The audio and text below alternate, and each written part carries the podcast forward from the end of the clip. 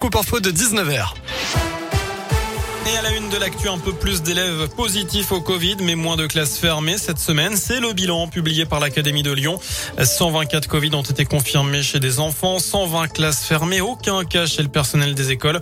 Presque 17 000 tests salivaires ont été réalisés. C'est deux fois moins que la semaine précédente.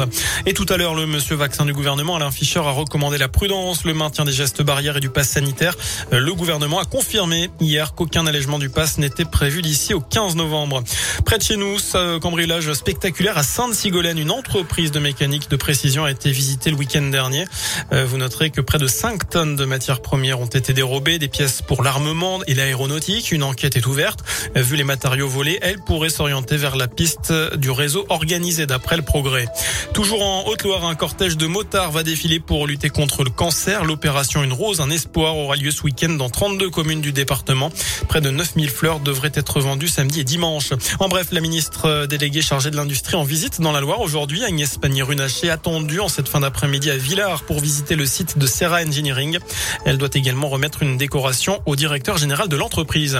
Le prix Nobel de la paix euh, attribué aujourd'hui à deux journalistes, la Philippine Maria Ressa et le russe Dimitri Muratov, pour leur combat courageux pour la liberté d'expression dans leurs pays respectifs. On passe au sport, une finale ou presque également euh, pour Saint-Chamond. Les basketteurs Couramio se déplacent à Vichy-Clermont pour leur quatrième et dernier match de la Leaders Cup de Pro B. Ça débute à 20h avec euh, eh bien une place assurée en quart finale en cas de victoire ce soir. Et puis en foot, on connaît les 30 joueurs nommés pour le Ballon d'Or. Côté français, on retrouve Karim Benzema, N'Golo Kanté et Kylian Mbappé. Vous noterez la présence également de plusieurs joueurs du Paris Saint-Germain, à savoir Neymar, Messi et Donnarumma. Le trophée sera remis au vainqueur le 29 9 novembre. Voilà pour l'essentiel de l'actualité. Je vous souhaite une très bonne soirée, un très bon week-end.